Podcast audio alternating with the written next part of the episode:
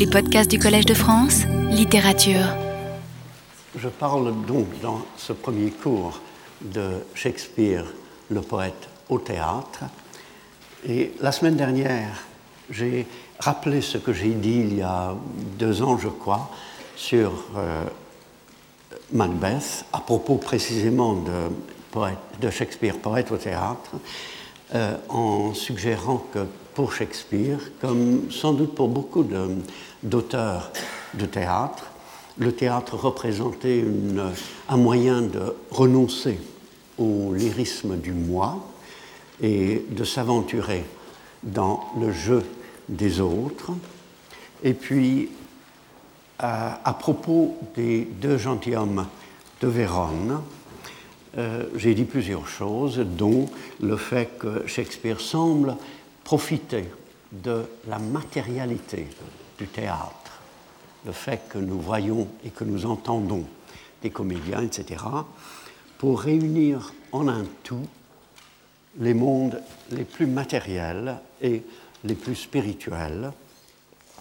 Et j'ai euh, attiré votre attention sur un seul vers de Valentin euh, vers la fin de la pièce, comme ceci ressemble à un rêve, je vois, j'entends, en disant que Valentin, semble en quelque sorte parler à la place du spectateur.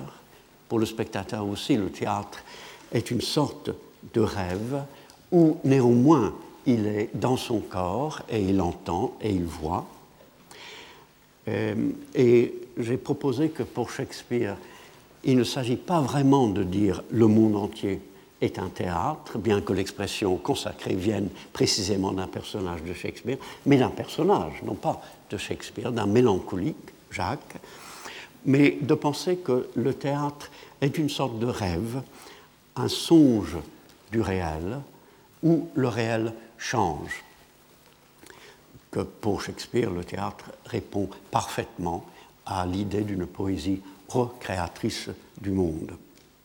Et j'ai dit aussi que, loin d'être une pièce superficielle, la première pièce de Shakespeare, ou une des premières pièces euh, où Shakespeare, étant très jeune, euh, très peu expérimenté, aurait écrit euh, un peu à la Vatou, en se moquant des clichés de l'époque relatifs à l'amour, etc. J'ai essayé de montrer que à certains moments, il entre loin dans la conscience de certains personnages et qu'il explore l'être avec déjà la profondeur des grandes pièces.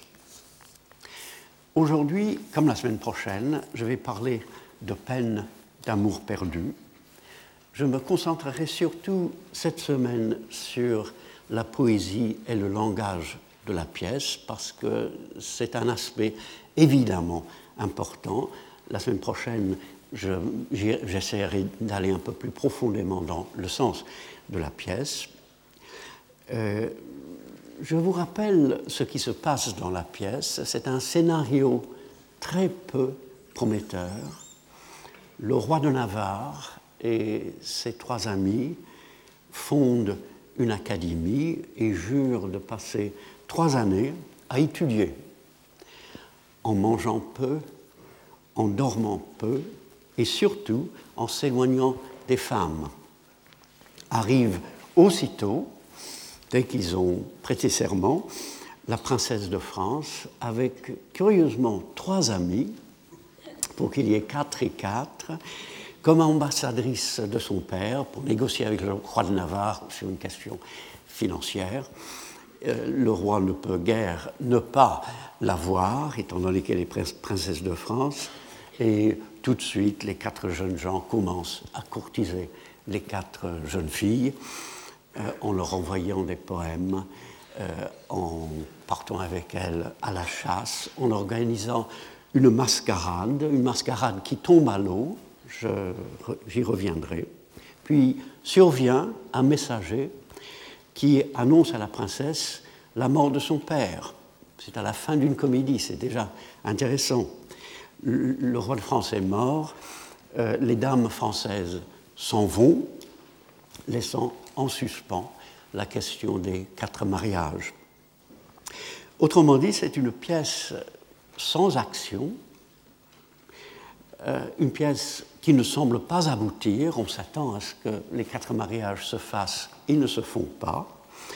Et même en, euh, en l'expliquant de façon sèche, comme je viens de le faire, on voit un certain intérêt à la pièce. Déjà, le fait précisément que le scénario est peu prometteur, alors que c'est un scénario de Shakespeare. On sait qu'il est tout à fait capable de, créer ou de recréer à partir des pièces qu'il imitait des, intrigues tout à fait euh, mouvementées et euh, fascinantes, intrigantes. Euh, c'est une pièce qui ne semble pas aboutir, alors qu'il s'agit d'une comédie, une tragédie qui n'aboutit pas, bon, on comprend. Une comédie qui n'aboutit pas fait réfléchir. Et les peines d'amour sont apparemment, j'y reviendrai la semaine prochaine, apparemment perdues, alors qu'il s'agit précisément d'une comédie où on voudrait bien que les peines d'amour ne soient pas perdues. Et beaucoup de critiques, pas tous, euh, parlent encore une fois d'une pièce de la jeunesse de Shakespeare, veulent encore que ce soit une pièce où il se moque de la poésie de l'époque euh, et surtout du sonnet d'amour j'ai une autre façon de la voir. Et il est vrai que si Shakespeare poète œuvre partout dans les pièces de théâtre, sa présence est particulièrement sensible dans Peine d'amour perdu, où certains personnages écrivent des poèmes et parlent spontanément, de temps à autre, en sonnet. À la première scène, Biron tout en parlant, euh, construit petit à petit, vers par vers, un sonnet avec le distique final du sonnet euh, anglais, shakespearien. Le roi en fait autant. Donc dès la première scène, nous sommes vraiment dans la poésie. À la dernière scène, c'est encore une fois Biron qui élabore un sonnet, sans en parler bien sûr, simplement en causant. Et surtout, le roi et la princesse ensemble collaborent pour créer un sonnet. Et la profondeur de la pièce ne se trouve pas seulement dans euh, les poèmes, mais la réapparition continue de la poésie, la poésie dans le sens le plus évident du mot, euh, explicitée, pour ainsi dire, par le fait qu'on entend des sonnets, des odes, etc., encourage le spectateur ou lecteur à chercher dans la pièce entière un travail poétique plus caché.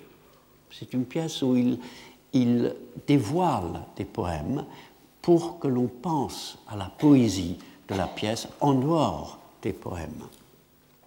Et cette comédie a aussi un rapport spécial avec les sonnets, dont je vais parler dans deux cours bientôt.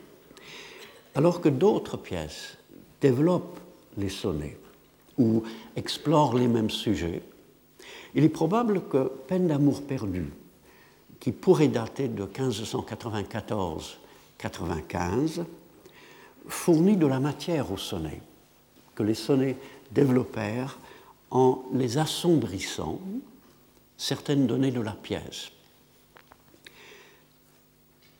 Shakespeare souligne le fait que euh, nous écoutons de la poésie que nous recevons tout ce qui se passe dans la vie intérieure des personnages et dans leurs relations les uns avec les autres, dans la forme élaborée et dynamique d'une parole, par la grande diversité de son écriture.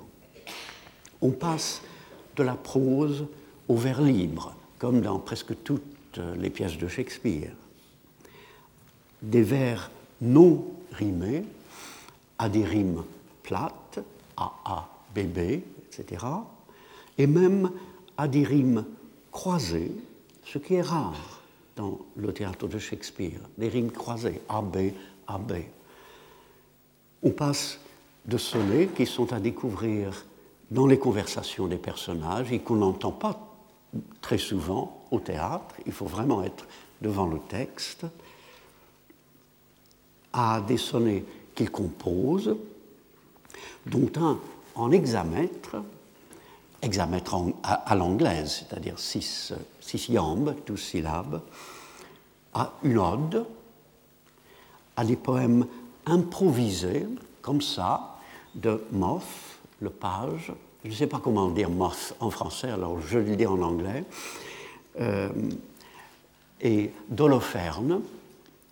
En fait, je reviens au Moth, je n'avais pas l'intention d'en parler, c'est un pavillon de nuit, mais euh, on dit que, étant donné qu'à l'époque de Shakespeare, on ne disait pas Moth avec la th que les Français trouvent tellement difficile à prononcer, mais Moth, que c'est sans doute une sorte de calembour sur la signification euh, du mot mot en français. Donc, des poèmes improvisés de Mors, euh, d'Holoferne, le pédant, et à la chanson qui termine la pièce. Toute la pièce va vers une chanson. Et toutes sortes de vers surprennent l'oreille, y compris les vers à 16 syllabes et des distiques réunissant un heptamètre et un hexamètre, et même l'iambe, syllabe peu accentuée, syllabe accentuée, même l'iambe que la langue anglaise épouse avec bonheur, que nous parlons très souvent euh, en parlant tout simplement, sans y penser, euh, qui domine dans la poésie anglaise depuis Chaucer, et qui peut passer par conséquent presque inaperçu, laisse la place parfois à l'anapeste, pied aussitôt audible. Comme dans ce vers de Longaville, il voit la jeune fille dont il va tomber amoureux et il demande à Boyer, me semble-t-il, I beseech you a word.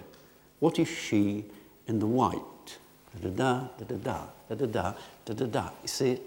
Ça ne va pas normalement euh, euh, et spontanément en anglais. On, entend tout de suite qu'il y a quelque chose de différent et qu'on on comprend que Shakespeare attire notre attention sur le fait que Longueville parle euh, en anapeste, qu'il parle en poésie.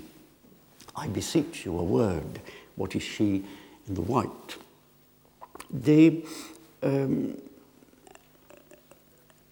des vers donc euh, que parlent en anapeste, que parlent non seulement les gens du peuple, ça on, aurait peut-être pu s'y attendre, mais aussi les seigneurs de Navarre, comme euh, Longueville, et les dames de France qu'ils courtisent. Et cette foison de formes poétiques n'est pas simplement l'occasion euh, pour un professeur au Collège de France de montrer qu'il y a beaucoup de, de vers différents dans une pièce de Shakespeare, euh, cette foison de formes, ce foisonnement de formes poétiques n'est le signe ni du désir de railler la poésie de l'époque, ni du besoin de se montrer supérieur à ses rivaux, ni de l'exubérance incontrôlée de la jeunesse de Shakespeare. Lorsque la prose transforme soudain en vers ou que les vers se transforment soudain en vers, ou que les vers commencent soudain à rimer entre eux, comme au tout début de la pièce, où la tirade du roi de Navarre, 21 vers blancs, et les répliques successives de Longueville, Dumaine et Biron finissent chacune par un distique Shakespeare nous attire de plus en plus clairement dans la poésie. Il répond en ouvrant ainsi le réel au poétique, au vœu que le réel, que la vie soit poésie, que tout soit ordre, rythme et beauté, que comme la danse satisfait l'aspiration au mouvement et à l'immobilité parfaite, une parole pleine nous place au cœur de la réalité et de nous-mêmes. Loin de se moquer de la poésie, il se donne à la poésie, il célèbre la poésie. Le roi est Biron, c'est Barone en anglais. Si vous connaissez la pièce, euh, normalement on traduit par Biron, parce que les noms des, seigneurs de Navarre sont tirés en fait de, français de l'époque. Euh, Biron, c'était Barone, c'était précisément Biron. Euh, le roi et Biron donc trouvent le moyen, à la fin de la première scène, de composer ensemble un quatrain à rimes croisées. Le roi And go we, lords, to put in practice that which each to other hath so strongly sworn. Il sort, Biron reste sur la scène. I'll lay my head to any good man's hat. These oaths and laws will prove an idle scorn. Et c'est surtout le fait que le roi n'est plus là et que Biron ne lui répond pas, mais réfléchit pour lui-même, qui euh, montre au, lecteur et même au spectateur attentif au son euh, des vers qu'il s'agit euh, effectivement d'un petit poème, d'un petit, d'un petit quatrain AB, AB, ce qui est très rare chez Shakespeare. Tout ce qu'ils disent, en fait, c'est le roi, allons mettre en pratique, Seigneur, ce que nous avons juré les uns devant les autres, et Béron, euh, qui est très sceptique euh, quant à l'avenir de ce sermon, dit Je gagerai ma tête contre le chapeau de quiconque que ces serments et ces lois seront bientôt ridiculisés. Mais vers la fin de la scène, nous sommes conscients que les personnages existent dans le monde de la poésie. Et lorsque Biron fait suivre aussitôt ce quatrain par Quelques mots. Sarah, come on. On peut, euh, euh, les comprendre comme le début d'un pentamètre si l'on veut, mais ce sont simplement des mots, c'est de la prose. Sarah, come on, suivez-moi, bonhomme. Et que le clown ou rustre, costard, euh, le ramène entièrement vers la prose par ces trois phrases qui terminent la scène et qui massacre comiquement l'anglais, qui sont donc à l'autre extrême de la poésie, Shakespeare répond à un autre désir, qu'un monde gouverné par une harmonie supérieure soit tout ouvert à l'ordinaire et au quotidien. Et je note en passant que ce serait une erreur de conclure du fait que les grands moments dans le théâtre de Shakespeare sont écrits normalement en vers non rimés, ce qui est absolument vrai, les grands passages d'Othello, d'Hamlet, du roi Lear, etc., euh, ce, serait une erreur de conclure de ce fait qu'il critique la rime dans Peine d'amour perdu, ou les personnages qui en usent. Quand ils ne riment pas, c'est parce que le rythme vigoureux de l'anglais, surtout lorsqu'il est pris en charge par l'élan du pentamètre iambique, peut s'en passer. J'en ai parlé dans un cours euh, il y a quelques années. À cause du système de l'accentuation de l'anglais, nous n'avons pas besoin de rime parce que nous voyons tout de suite où tombent les fins des vers. Et l'élan du vers est dans le rythme n'a pas, pas, besoin, besoin ni de rime ni de césure. Et de grands poèmes aussi s'en passent, comme vous le savez, le Paradis perdu de Milton, le Prélude de Wordsworth. Ici, c'est-à-dire dans Peine d'amour perdu, dès que les deux amoureux principaux de la pièce, Biron et Rosaline, se rencontrent, ils se parlent en rime parce que Shakespeare le veut.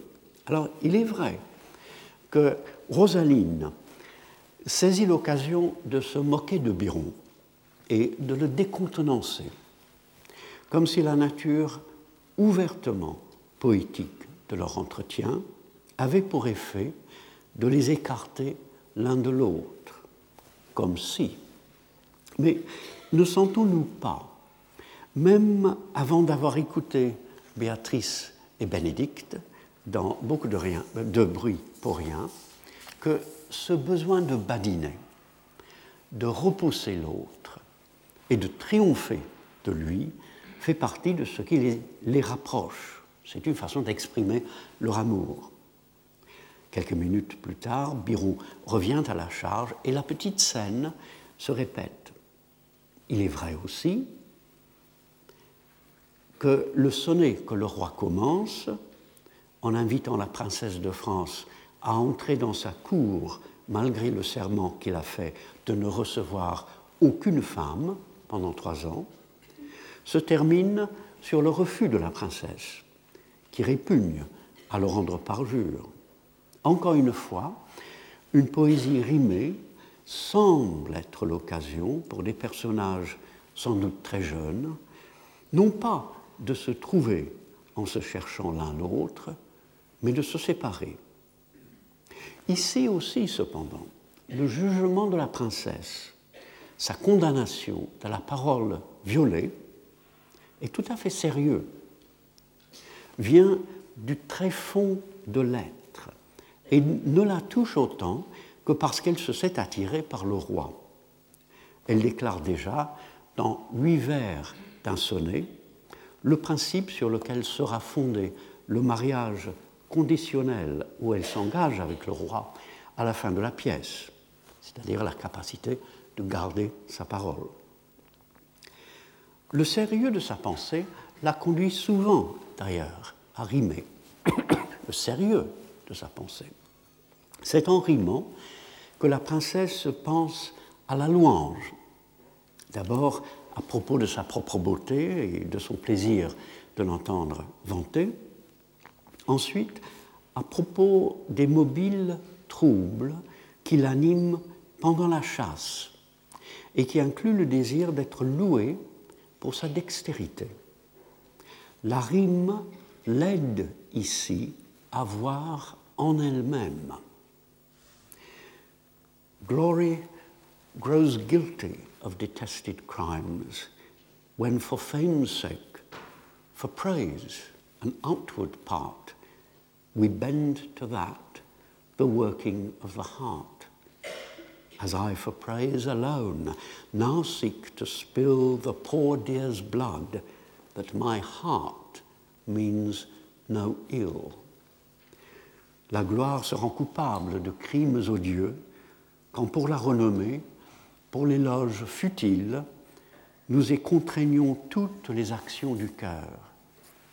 Comme moi, qui ne veux verser que pour me faire louer le sang du cerf à qui mon cœur ne veut nul mal. Une pensée assez ordinaire change soudain avec l'expression the working of the heart, qui apprend à la princesse que sous les actions de l'être qu'elle semble commander, d'autres actions l'habitent déjà, et selon le sens exact de l'anglais, la travaillent. Le mot heart souligné en quelque sorte par le fait d'être à la rime, revient accompagné du mot ill, le mal, afin de lui montrer à quel point son cœur lui est étranger, puisqu'il est à la fois innocent et coupable. Ill, le dernier mot du passage, contredit la grammaire de la phrase en rimant avec spill, répandre. La princesse ne veut pas de mal au cerf, mais elle s'apprête à répandre son sang. Le plus intéressant, cependant, c'est le passage où Biron assure Rosaline, après l'échec de la mascarade russe offerte aux dames de France, qu'il renonce aux tournures fleuries, aux termes affectés, à ce qu'il appelle les hyperboles empilées, bref, qui ne veut plus woo in rhyme, faire la cour avec des rimes, car ce passage est un sonnet. Au moment précis où il met en pratique sa décision de parler simplement et sans recherche, en disant en somme, bien voilà, je vous aime, il en compose le distique final. il dit Je renonce à la rime en faisant des rimes. Sans doute que l'auteur du poème n'est pas strictement parler Biron, mais Shakespeare. Cela signifie cependant que le poète en Shakespeare sait bien que la pensée la plus vraie et la plus dégagée de tout effort de style a toujours intérêt à se découvrir et à se former dans une parole, dans un langage dont la vertu à la fois expressive et révélatrice peut certainement se fonder sur un bon rythme et une combinaison satisfaisante de sonorités en vers ou en prose, mais peut se fonder également sur une forme stricte faisant appel à toutes les ressources de la prosodie. Shakespeare s'intéresse aussi, sur ce plan simple des formes poétiques, au fait que l'amour ou un certain rapport à l'amour incite à écrire. Well, se dit Biron, I will love, write, sigh, pray, sue and groan. Eh bien, je vais aimer, écrire, soupirer, prier, implorer et gémir. Et à un autre moment, by heaven, I do love. And it has taught me to rhyme and to be melancholy. Par le ciel, j'aime. Et cela m'a appris à rimer et à être mélancolique. tous les quatre seigneurs de Navarre, et même Armado, le fanfaron espagnol, écrivent des poèmes à leur belle. Armado, sans que l'amour qu'il éprouve pour une servante, Jaquenetta, lui inspirera des infolios entiers. La mélancolie que cet amour provoque montre bien qu'il est en partie, mais en partie seulement, conventionnel et imitatif, comme la poésie, où elle s'exprime, est en partie livresque. Celle-ci s'égare en louant outre mesure et en devenant même une forme d'idolâtrie, comme le dit Biron lorsqu'il entend le sonnet de Longueville, qui efface la réalité de la personne aimée en allant trop loin, en faisant de la chair une divinité. Notons la précision de ces mots et la gravité de la pensée. N'importe qui peut considérer que l'amour romantique, ou plutôt dans le cas présent poétique, fait de la femme aimée une idole. Mais Shakespeare est troublé par la nature vraiment irréalisante et au fond irréligieuse du phénomène. C'est le, moment de revenir aussi au rapport entre cette comédie et les sonnets et de remarquer, comme la critique n'a pas manqué de le faire, les nombreux liens qui les unissent. Quand on lit dans un autre passage où la princesse réfléchit sur la louange et la beauté, non pas à propos des amoureux, mais de l'extravagante courtisanerie de Boyer, que la beauté n'a pas besoin du painted flourish, du vernis spécieux des compliments, et que celui qui parle de la beauté ne doit pas la vanter comme un camelot qui essaierait de la vendre, on se rappelle en particulier le sonnet 21, qui rejette les comparaisons excessives, ne produisant qu'une painted beauty, qu'une beauté peinte, et où le poète du recueil refuse de louer comme s'il voulait vendre. Rosaline est noire, c'est-à-dire brunette, comme la maîtresse du poète, et Biron va jusqu'à dire, comme lui, la maîtresse du poète dans les sonnets, bien sûr, euh, je ne parle pas de Shakespeare, va jusqu'à dire, comme lui, qu'une femme ne peut être belle sans être aussi noire. En jugeant que la louange inadéquate das Blot cache la beauté, il fait penser au grand vers du sonnet 83. For I impair not beauty, being mute. Car je n'altère pas la beauté, étant muet. C'est un très grand vers, un des plus beaux vers de Shakespeare, surtout du fait que c'est Shakespeare qui l'a écrit. Shakespeare qui dit, en restant muet, je n'altère pas la beauté. Peut-être que même moi, en parlant, je n'arrive pas vraiment à, être euh, au niveau. Et quand le roi soutient, dans les plaisanteries qui suivent ce débordement d'enthousiasme de la part de Biron, que le noir est plutôt le signe de l'enfer et de la nuit, et qu'Armado prétend, dans un tout autre contexte, également comique, que love is a familia, love is a devil, there is no evil angel but love, amour est un esprit malin, amour est un diable, il n'est aucun mauvais ange sinon amour, on retrouve certains des sonnets, surtout 144 et 147, les plus sombres.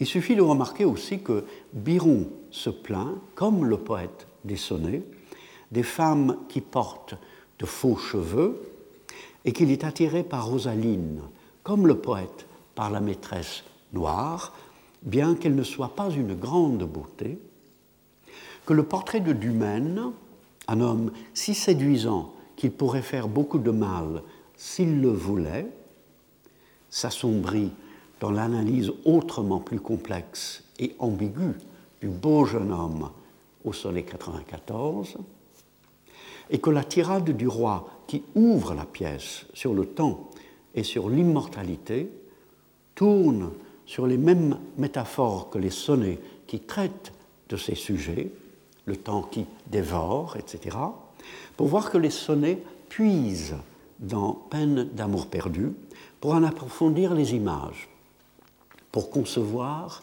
à partir de Rosaline une femme qui est noire moralement et spirituellement, et pour explorer la dimension vraiment infernale de l'amour ou de la luxure. Shakespeare semble avoir exploité poème d'amour perdu pour les sonnets, que l'on pourrait appeler à plus juste titre peine d'amour perdu. Si la poésie des amoureux fait sourire, cependant, Shakespeare s'y intéresse tout particulièrement comme poète. Il cherche dans l'exagération la vérité sous le mensonge. Biron et les autres aspirent au vocabulaire le plus élevé possible et veulent croire par conséquent que leurs dames sont des déesses, loin au-dessus des mortels, mais leur excès vient de ce que cette sorte d'émotion ontologique, l'amour révérencieux, les dépasse et leur ouvre un monde nouveau. Ils apprennent l'émerveillement. Encore lui. Il faudrait être barbare, selon Biron, pour voir Rosaline without wonder, sans s'émerveiller. Et Dumaine s'enflamme de la wonder, merveille, qu'il découvre dans les yeux de Catherine. Le monde change pour eux, perd ses limites. Et au moment même où Biron, touché au vif par l'incrédulité du roi devant ce qui est pour Biron la supériorité flagrante de Rosaline, refuse l'aide de la rhétorique pour la défendre, il se lance néanmoins dans une prodigieuse hyperbole. À la vue de Rosaline, dit-il, un vieillard desséché par cent hivers en secouerait cinquante, et conclut en disant d'une telle beauté qu'elle est the sun that maketh all things shine, le soleil qui fait que toute chose brille. Et au fond, il a raison. La beauté ravive qui la contemple. La beauté n'est pas affaire d'esthétique, mais de vie. Et l'apparition de l'amour, comme celle du soleil, transfigure tout. L'amour mène à la poésie, en partie à cause de la tendance imitative de la jeunesse, mais aussi parce que l'amour et la poésie sont le seuil de l'émerveillement et de la louange. Les chansonniers et suites de sonnets qui s'adressent dans une sorte de ravissement à Laure, Pétrarque, à Hélène, Ponsard, à tant d'autres, sont au cœur de la poésie. Shakespeare donne même au roi, pour le sonnet qu'il écrit sur la princesse, un vers tout à fait poétique, dans le sens qu'il renouvelle notre perception de la réalité. Par comparaison avec le visage de la princesse, la lune paraît bien pâle lorsqu'elle brille through the transparent bosom of the deep, à travers le sein transparent du profond. Le seul mot d'origine latine, transparent, transparent, rend étrange le ciel nocturne, où toute l'immensité de l'espace devient une faible barrière entre la lumière et nous. Et le dernier mot, deep, le rend encore plus mystérieux en inversant le haut et le bas, comme si, en regardant le ciel dans le monde autre de la nuit, ou en regardant le visage merveilleux et autre de la bien-aimée, on perdait les repères habituels. Et en même temps qu'il permet au roi de faire avancer la grande tâche de la poésie, l'anacticis ou recréation poétique du monde, Shakespeare célèbre dans un autre vers l'acuité du réel, la spécificité de chacune de ces choses multiples qui nous entourent. Avant de dire à la princesse qu'il a entendu par hasard le roi et ses amis se préparer à se déguiser en russe pour pouvoir aborder leurs amis, Boyer, qui accompagne la princesse, un courtisan, commence par ce détail apparemment superflu, qu'il avait pensé se reposer un moment under the cool shade of a sycamore, sous le frais ombrage d'un sycomore. Nous ne disons pas que ce sycomore est figuratif, sous prétexte qu'il peut évoquer la mélancolie. N'étant pas mélancolique, mais comprenons plutôt que ce premier vers d'une assez longue tirade donne soudain, et avec le même imprévu que le saule penché sur le ruisseau au début du récit où Gertrude raconte la mort d'Ophélie dans Hamlet, sur le monde tel qu'il est, sur l'inépuisable quotidien. Pourquoi un sycomore? Pourquoi simplement un arbre? Notons aussi que l'arbre, la fraîcheur et l'ombre sont attirés néanmoins dans un rythme qui les anime et qui devient agréablement musical grâce aux deux accents qui se suivent irrégulièrement dans Cool Shade, Under the Cool Shade of a Sycamore. En tant que poète, Shakespeare s'intéresse à la poésie de ces personnages et aussi à leur langage. La pièce est particulièrement riche, par exemple, en personnages mineurs qui maltraitent l'anglais et qui, ce faisant, font rire. Pourquoi? Parce qu'il nous plaît de trouver les autres ridicules afin de savourer notre supériorité, ou parce que toute déformation de la langue est profondément comique en ce qu'elle en montre le possible. Le renouvellement qu'elle opère est manqué, mais au moins il met la langue en effervescence. Il montre qu'un véritable renouvellement est réalisable. Et il rappelle que la littérature est là pour le réaliser. Il est remarquable, après tout, que le théâtre de Shakespeare, de l'écrivain qui recrée plus que quiconque la langue qu'il écrit et le réel où cette langue a son origine et sa fin, fourmille de personnages qui ne maîtrisent pas l'anglais, pour notre plus grande joie, à commencer par Lance dans Les deux gentilshommes de Vérone, peut-être sa première pièce, qui entre en scène en se plaignant d'avoir reçu sa proportion comme le fils prodige, le fils prodigue de l'Évangile. Ici, à côté de Costard et de Dalle, le rustre et le sergent de ville borné, dont les substitutions de mots font de l'anglais une sorte de chaos qui attend qu'une nouvelle création l'ordonne, il s'en trouve deux autres.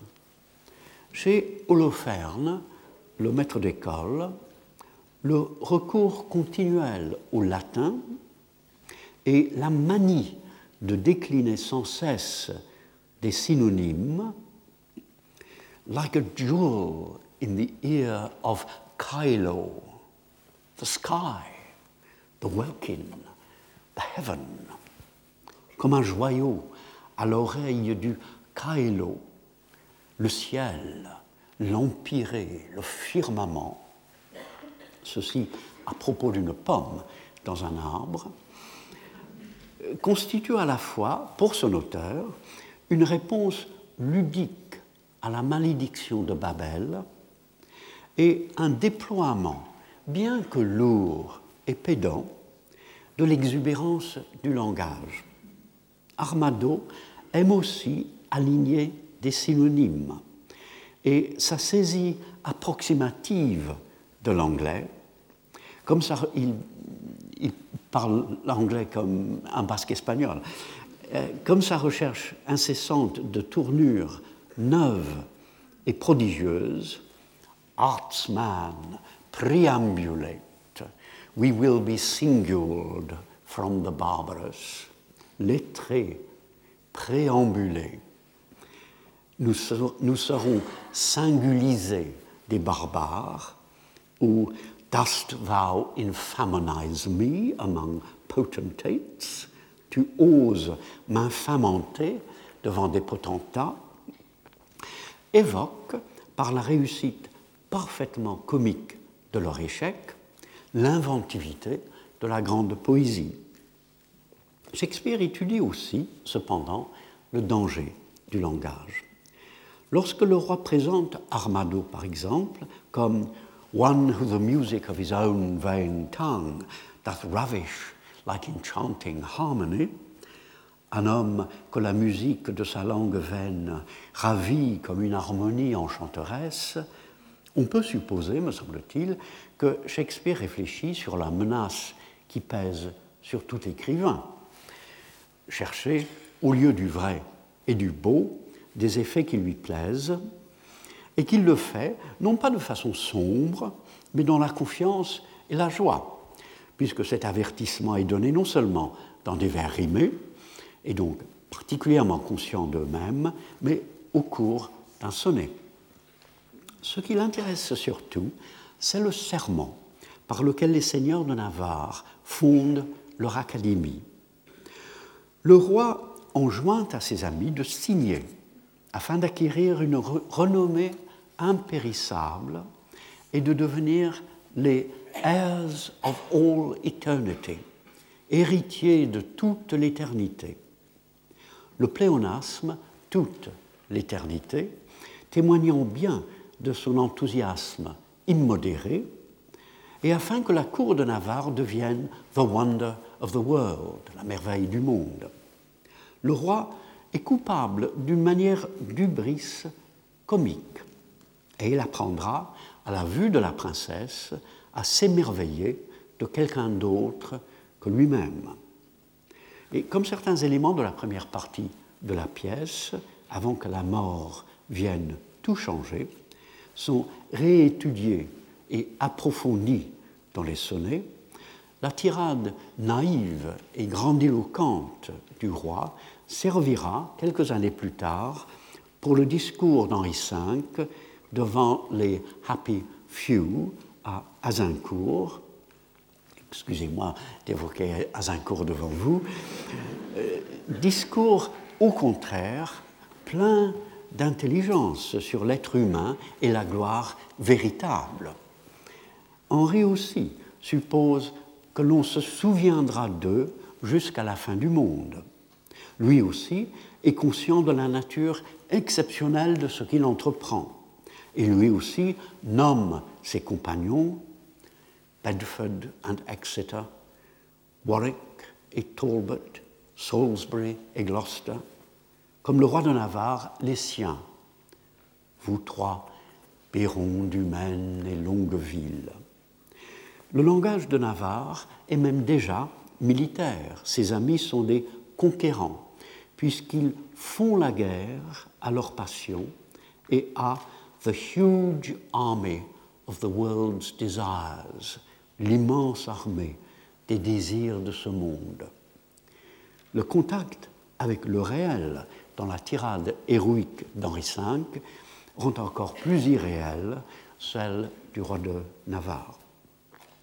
Shakespeare confie à Biron la tâche de critiquer ce plan, ce serment, cet emploi dangereux du langage, dans trois passages qui suivent presque aussitôt et qui s'approfondissent progressivement. Le projet des jeunes gens est d'étudier afin de connaître les choses hid and barred from common sense, cachées et interdites à la perception ordinaire. Biron fin de comprendre ainsi ce projet. To know the thing I am forbid to know. Connaître ce qu'il m'est défendu de connaître. Et promet sans hésitation d'étudier alors comment bien manger et voir sa maîtresse malgré les règles et comment violer son serment sans manquer à sa parole. Ce ne sont que des sophismes, mais en faisant allusion aux fruits défendus, à l'arbre de la connaissance du bien et du mal dans la Genèse, ce qu'il m'est défendu de connaître, il introduit à la fois la question du mal, que la pièce continuera d'explorer et que toute comédie doit prendre au sérieux afin d'accomplir son œuvre, et le problème de la connaissance dans un monde imparfait. En glissant subrepticement de hid and barred à forbidden, des choses obscures qui se défendent contre les ignorants à des choses défendues, il procède comme le serpent de la Genèse et montre le danger d'un langage déchu. Son raisonnement continue d'être en partie captieux dans un deuxième passage où il suppose que l'étude ne consiste qu'à apprendre ce que d'autres savent déjà et à connaître les choses à distance, par les livres, plutôt que directement et dans le vécu. En soutenant cependant que ceux qui savent donner des noms aux étoiles ne reçoivent pas plus de their shining nights, des nuits lumineuses que leur offre la vie, que ceux qui se contentent de se promener et de regarder, il fait apparaître une des erreurs fondamentales de l'académie, vouloir distinguer entre étudier et vivre.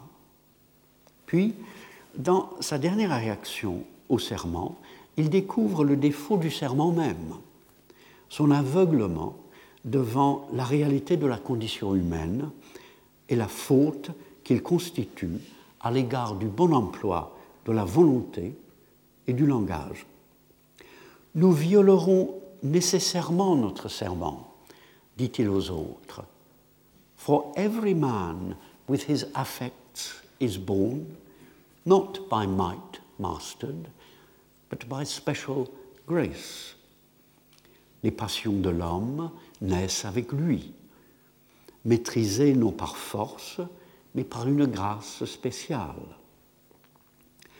Shakespeare nous plonge ici dans la controverse religieuse de l'époque, puisque Biron suppose que les hommes sont incapables de vaincre le mal, et qu'il reprend un terme de Calvin, grâce spéciale, déjà cité dans le livre des prières en commun, dans le catéchisme, pour désigner l'intervention de la grâce de Dieu dans les circonstances spécifiques de la vie d'un individu. Il continue en affirmant que celui qui enfreindra in the least degree, dans le moindre détail, les lois de leur académie, stands in attainder of eternal shame, sera condamné au déshonneur éternel. On entend derrière le badinage de Biron, tout cela sur un ton léger, comique bien sûr, mais on entend derrière ce badinage l'idée biblique selon laquelle, pour être juste devant la loi, il faudrait l'observer en tout point et à tout moment. Ceux qui en transgressent la plus petite partie étant promis à une condamnation sans fin. Biron dit à ses amis, en somme, qu'il ne sert de rien d'affirmer solennellement que l'on luttera contre l'immense armée des désirs de ce monde, et que le serment même est blâmable, puisque l'on jure de faire ce que l'on ne peut faire. La présence dans une autre réplique de Biron de l'expression yea and nay, qui renvoie au passage de l'Évangile où Jésus ordonne de ne pas jurer, mais de dire oui quand c'est oui et non quand c'est non, tout ce que l'on y ajoute venant du malin souligne la gravité de l'erreur que l'amour des dames de France devra racheter. Je suis conscient d'alourdir cette première scène, mais il me semble nécessaire d'exposer ce que la critique n'a peut-être pas entièrement compris. Au théâtre, et, ou même en lisant la pièce, on saisit au passage certaines allusions et certaines idées dont on voit peu à peu la pertinence à mesure que l'œuvre se déroule, sans oublier qu'il s'agit d'une comédie qui offre d'abord légèreté et allégresse. Peine d'amour perdu n'est pas une œuvre chrétienne du reste, comme dans le sens de Polyeucte, Athalie, le soulier de satin. Il est néanmoins remarquable que Shakespeare, qui va toujours au fond de sa pensée, ne se borne pas à faire affleurer quelques notions religieuses générales, mais introduit rapidement et sans du tout s'y apesantir des expressions bibliques et théologiques très précises. C'est, me semble-t-il, une marque distinctive de son génie. Il n'insiste pas. Il laisse le spectateur libre de réagir comme il veut devant ses pièces. Mais il offre à celui qui croit prendre conscience de la dimension chrétienne de ces pièces certains moments suffisamment denses et exacts pour illuminer le tout voilà, la semaine prochaine, euh, je continuerai de parler des peines d'amour perdu en explorant surtout euh, cette comédie où Shakespeare approfondit déjà la comédie et en, explorant le sens très complexe et très euh, profond et très beau du dénouement. Merci, on reprendra dans quelques minutes.